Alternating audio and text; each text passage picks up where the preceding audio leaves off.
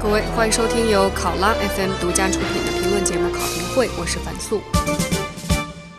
今天我们来说说马英九登太平岛。一月二十八号，也就是昨天，余下任期仅剩不到四个月，已经进入看守期的台湾领导人马英九，率官员和学者前往南沙太平岛视察。军方呢也派出战机和军舰护航，这是马英九任内第一次登上太平岛。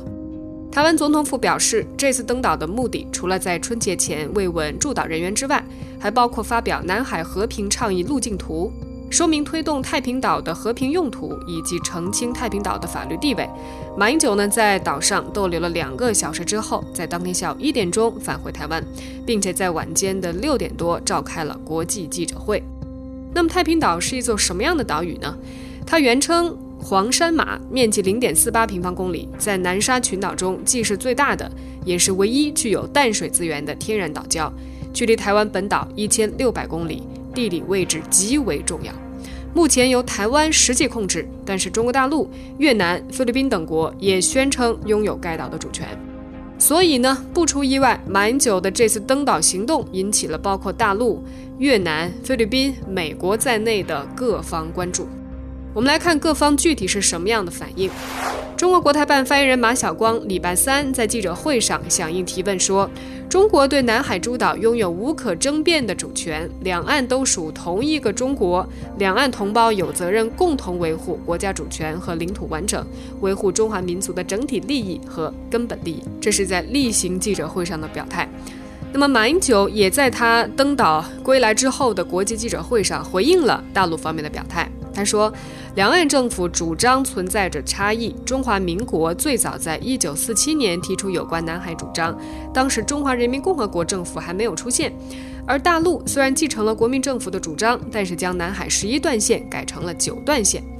马英九说：“我提出南海和平倡议，他们没提；我提主权争议搁置、资源共享，他们也没提。”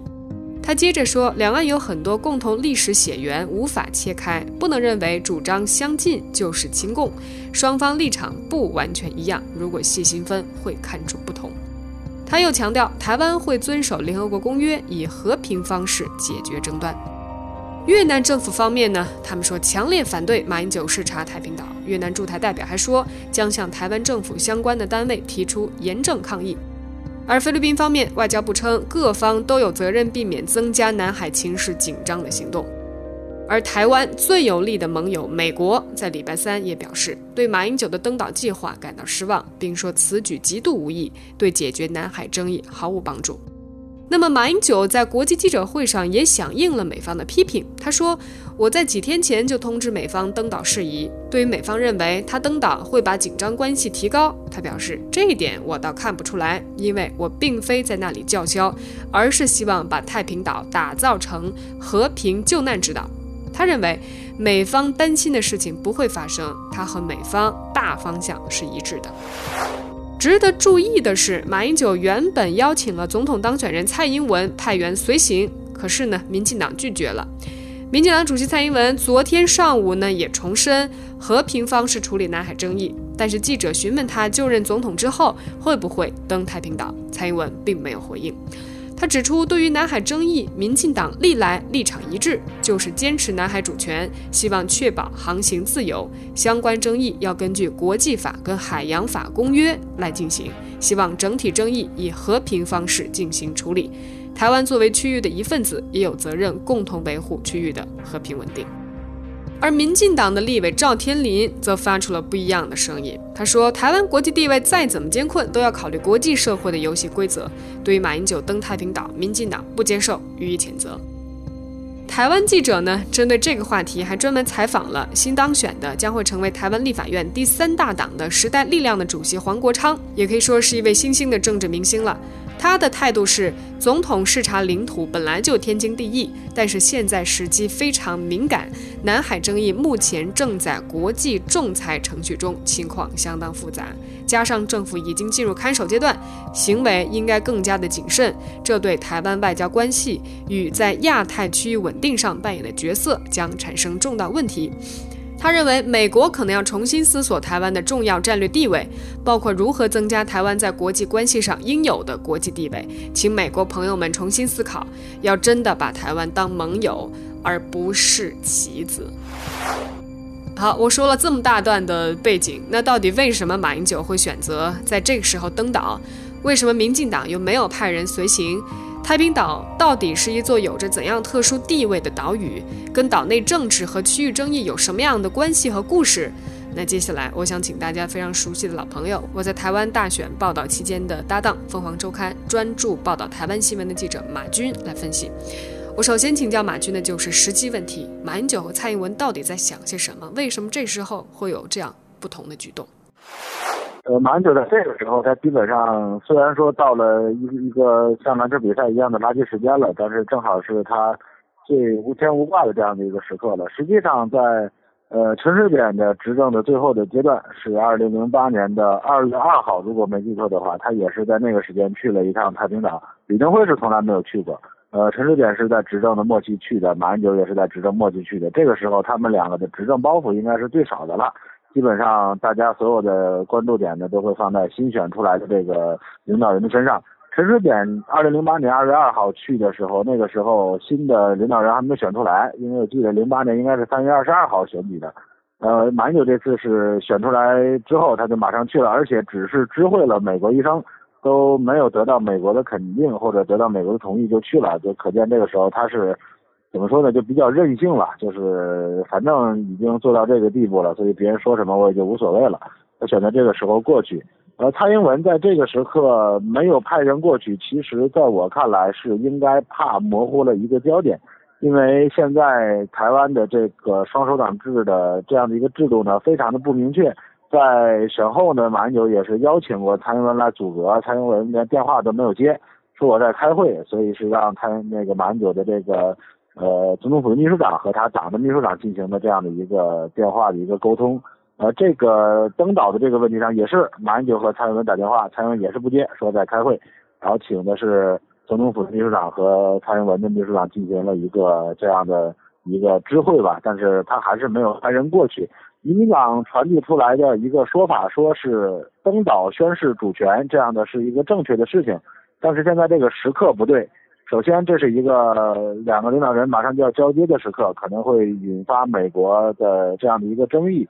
会让美国人不高兴。其次呢，现在又是一一个敏感的时刻，因为美国的国务卿克里现在在北京访问，在这样的一个时刻，马上就选择登岛呢，也让民进党对美国很很难有这样的一个交代。但是这样的一个说法，显然只是民进党的一个说辞，国民党是不承认的。国民党认为，那这样的话，那蔡英文可以说任何时刻都不是正确的时刻，那我们这样的一个正确的事情都不做了嘛？甚至还说说，如果蔡英文你在二零一六年要二二零二四年，如果你要下来的时候，你轮到你登岛了，你能说是一个不正确的时刻吗？所以现在来看呢，因为台湾是在。呃，中美台这样的一个三角的国际格局之下，它是两大之间难为小嘛。马英九过来登岛，被认为是一个亲近中国大陆的这样的一个决，是这样的一个决定。那民进党显然是站在美国那一方，这个事情美国不高兴，那民进党显然就认为这个时机是一个错的时机了。嗯，那另外哈，就是关于太平岛，它是不是在台湾的这个？政治议题方面，它也是很容易去去进行操作或者炒作的一个一个题目。嗯，太平岛呃，实际上和台湾最有争议的国家是菲律宾嘛。我们知道，马英九在第二任刚开始的时候，和菲律宾也有一个移民的那样的一个呃冲突，就菲律宾的警察就无故的就打死了台湾的移民。这件事情呢，被马英九处理的还算不错，也被认为是马英九在大陆方面。这个两关系搞得好，又在他们多上的一个很大的突破，包括钓鱼岛，他和美国，他和日本签署的这个渔业协定，就是台日的这个渔业协定，这个签订之后，也被认为是他在外交上进行了一个比较好的突破。呃，不论是马英九的角度，还是民进党的角度，领导人登到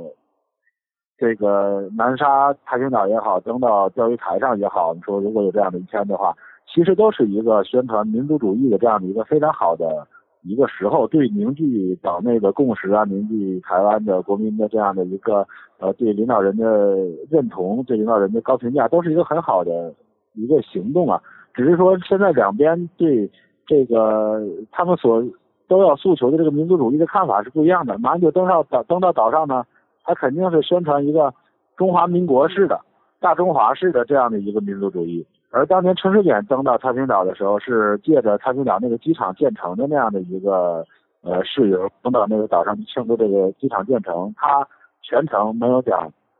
中华民国，只是讲台湾这样的一个民族主义。所以看上去都是在宣传一个民族主义，实际上里面还是有一个比较微妙的变化。在太平岛是台湾驻军最远的地方了，我们看它到屏东换。军机，然后再飞过去也要一千四百公里，一千二百到一千四百公里，这个是一个非常长的一个距离，也是呃台湾的台军也好，国军也好的势力触及到最远的地方。呃，马英九到那个地方去，肯定是一个呃振奋人心的一个结果，对他和周边这样的一些外交也是显示他维护自己的主权吧。当然，这个主权这个东西一说出来，大陆就紧张了。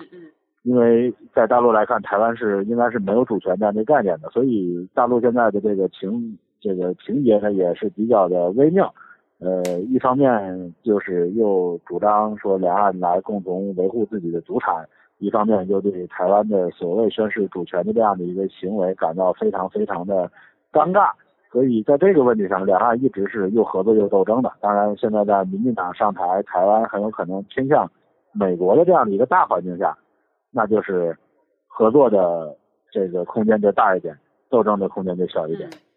我看他从太平岛回来之后，也跟记者有一些的互动。有记者就问他说：“这次行动，你是不是在为卸任之后马习二会来铺路？”马英九他有一个回答也挺逗的，他说：“你的想象力实在是叹为观止。”他说：“这纯粹是太平岛不要被降格的问题，而且呢是说，呃，太平岛是南海一百多个岛屿中。”少数自然形成，不是填海的人工岛，它就是强调它就是一个岛屿。呃，但是为什么记者他会有这么一个联想，觉得这可能是为马歇尔会来铺路呢？其实，在台湾呃的很多媒体来看呢，马英九其实就是一个卖台集团的头子。呃，他要和习近平见面呢，肯定要送一个礼物。所以他们就会认为这样的是给中国大陆的一个礼物，其实就说明这个记者他在呃了解太平岛这件事情呢还是有一定的认知的这个缺失或者认知的误区的。这次马英九过去有两大任务，第一个呢就像韩总刚才你讲的，他要确定这个地方是一个 island，不是一个 rock，它是一个岛，不是一个岩礁，因为只有岛才有十二海里的主权，二百海里的这个专属经济权。呃，之前呢，菲律宾是在海牙国际法庭。呃，以中国大陆为被告，中华人民共和国为被告，提出了这样的一个告诉，说要确定这个岛上呢没有水，没有自产的食物，它所有的东西都是要从外面运输过来的，所以只能是一个礁，不是一个岛。呃，马英九这次过去还特别特别强调，我们看他的那个在岛上的讲话特别特别有意思，他还说我们这个地方有一个井叫五号井，这个井水呢是非常非常的好喝。井的品质呢，和那个法国的牌子依云可以是相提媲美的，还专门讲到这一点，说呢我们在岛上呢还专门吃了丝瓜，吃了岛上养的鸡，说我们这个岛上呢是可以这个自给自足的，至少在这个食物上是可以自己生产的，所以它就是一个岛，这是它的第一个目标，然后它要维持它这个岛的这个周边的这个权益。第二个呢，它是要过去。刷一下存在感，因为大家以前都知道说，在南海这个地方，中美是两个角力的大国。其次呢，还有菲律宾，还有越南，我们包括抗议的还有马来西亚，甚至文莱都对有几个岛礁都是有主权这样的一个诉求的，唯独没有台湾的声音出来在国际上。所以马英九这次过去呢，也要向国际社会进行一个宣誓，说我们这个岛实际控制，不管是台湾也好，还是中华民国也好。这个是有我一份的，不能你去你菲律宾去告这个岛的这个归属，结果告来告去你是去海牙去告这个大陆政府，我台湾这个事情还是有一份的。这个马英九在这个问题上他是不马虎的，因为我们已经好久没有看到马英九坐着一个船或者坐着一个军机去呃军队视察或者是去。这个远航这样的一个场景了，当年他可是以这样的形式出道的。马英九是选台北市长的时候，他他当年考法务部长的时候，那个竞选广告可都是一个非常帅气的一个雄姿英发的人，穿着海军的服装，后面伴着罗大佑的那个台湾进行曲那样一个闽南语里面少有的蓬勃向上的进行曲的那样的一个风格去拍这样的形象广告的。他最早给人们出道的形象是这样的一个形象，所以他现在在政治生涯的晚期最后这几个月。呃，又做了这样一个举动，实际上还是有头有尾的，挺完整的一个职业生涯。另外呢，就是关于九段线和十一段线的这个争议。其实九段线呢，目前应该是两岸高度重叠的这个南海的主权主张。最开始呢，是中华民国一九四七年提出来的十一段线嘛，后来一九五三年的时候，由中华人民共和国删减为九段线。那这方面的争议有没有一些故事可以跟我们分享？呃，其实。这个九段线最早是台湾，就是中华民国政府那个时候，中华民国政府还在还在南京，他们所划定出来的这样的规划的一个方法。现在在台湾呢叫做 U 型线，就是用这样的一个理论呢，就把整个离中国大陆也好，离台湾也好非常远的这样的一个海域呢，就囊括到自己的版图里面来了。在国际上，包括这次菲律宾向国际上来提出这样的一个裁决，这个裁决如果不出意外的话。现在已经一月份，马上就二月份，六月份的话，国际上就要给出一个裁决的，因为在国际法也好，在海洋法也好，是不承认这样的一个九段线或者是十一段线或者台湾提出来的 U 型线的。这个理论为什么两岸是有共同的合作基础呢？是因为只有海峡两岸，中国大陆和台湾承认这个说法的存在，在国际上的法律是不承认这样的说法存在的，包括美国，包括。为什么这次美国很生气啊？因为包括美国、包括菲律宾、包括越南、马来西亚是不承认的。按照按照国际法的话，那些地方是非常非常复杂的一个情况。可能太平岛比较简单，因为实际控制在台湾手里，所以可能按照实际控制这样的说法来算。但是其他一些无人的岛礁，我们看到前段时间中美的舰船、飞机在呃中国南沙的一个岛礁上进行对峙，其实也是中国在上面进行开发，就是实际上要造成一个实际控制的这样的一个效果。所以在这个问题上，两岸现在目前来说是有合作的呃空间，但是呃一旦涉及到主权这样的一个问题，可能就会比较就比较敏感了。而且在国际社会上，你总要讲一些国际的法律的一些说法嘛。咱们现在从中国大陆这个角度来看，在南海、在东海、在呃钓鱼岛问题上，甚至包括这个春春春这个东海油气田这些问题上，都是没有一个固定的一个说法的。所以也有一个比较好玩的现象，其实大家可以关注一下，就是我们现在不提这个以什么法律依据是南沙群岛是归中国了，因为从上一次外交部进行呃澄清，包括这次外交部进行回应，都说这个是中华民族的祖宗海，是祖产，这个跟跟法律就没有关系了，这个又又诉求到这个呃民族主义的这个方面上来了。所以，只要马英九能够把这个他所诉求的民族主义往中华民族主义上靠，而不是台湾民族主义上靠，所以在两岸在这个问题上，实际上呃合作的空间还是要大于呃斗争的这样的一个空间的。当然，蔡英文上台之后会不会全面倒向美国，这就是另外一回事了。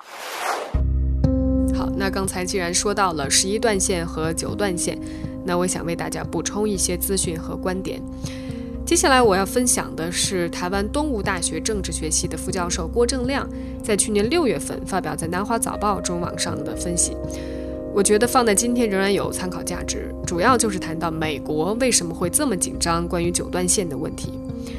在去年的五月十八号，美国战略及国际研究中心，也就是 CSIS 的资深亚洲顾问葛莱仪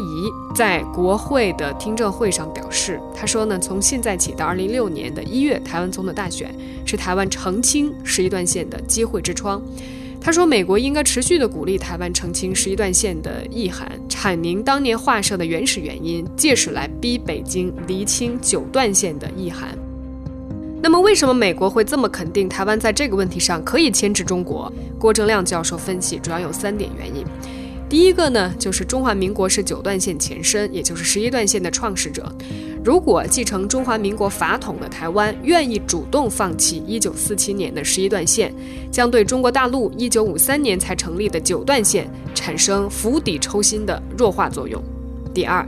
一九四七到五三年，中国陷入内战，当时有关南海十一段线的海权佐证资料很多呢，都已经随着国府迁到台湾，转到台湾去了。对美国来说呢，九段线只是没有明确经纬度的历史虚线，与沿海各国二百海里主张出现大片重叠争议。如果拥有原始资料的台湾，也就是中华民国，愿意承认十一段线的量测佐证不足，缺乏原始证物的中国大陆，也就是中华人民共和国，就更加难以证明九段线的论据了。第三点。台湾至今仍然实际控制着太平岛，在扩建机场跑道和码头之后，具有极为关键的战略价值。尤其是永暑礁距离海南岛最南端榆林港高达五百六十海里，但是距离太平岛只有大约六十海里。太平岛当然是美国监看永暑礁未来发展的最佳据点。永暑礁是什么呢？也是一个争议岛礁，目前呢是由中国大陆实际控制，也是战略价值非常高的一座人工岛。尽管美国要求台湾放弃十一段线，但是呢，台湾对此却显得很保留。毕竟呢，对台湾来说，一旦放弃了十一段线的主权，形同把中华民国的领海限缩到台澎金马。不但可能引发领土范围的宪法争议，更可能引起大陆怀疑台湾将走向两个中国。国民党的一中各表必将遭到空前的挑战。此外呢，台湾民众也可能会质疑：如果十一段线领海因为台湾政府鞭长莫及就可以放弃主权，那么以此类推，台湾根本无从管辖的中国大陆领土岂不是更加应该放弃主权？那么，由于放弃南海主权是将联动到破坏现状的两岸的敏感神经，在二零一四年的九月一号，马英九出席中华民国南墙史料特展的时候，重申仍将以十一段线作为南海领土依据。即使是立场偏独的民进党主席蔡英文，在去年的五月二十九号去美国访问之前，也提早在五月二十六号针对媒体。民进党一旦二零一六年执政，将放弃十一段线的传闻，驳斥说，民进党一向主张根据国际海洋法以和平手段处理南海争议，绝不会放弃太平岛主权，也坚持主张公海航行自由，不能接受任何挑衅行为。事实上，即使在民进党执政期间，陈水扁还曾在零八年二月份亲自登陆太平岛。刚才马军也跟我们。讲到过，当时还引起了跟台湾友好的菲律宾的强烈抗议。不过呢，这一波美国对台湾的南海施压，显得来势汹汹。在葛莱仪出席国会听证会表示说这是澄清十一段线的机会之窗的同时，华府的智库布鲁金斯研究院的郭晨曦也发表专文，呼吁北京应该同意台北加入南海争议的协商。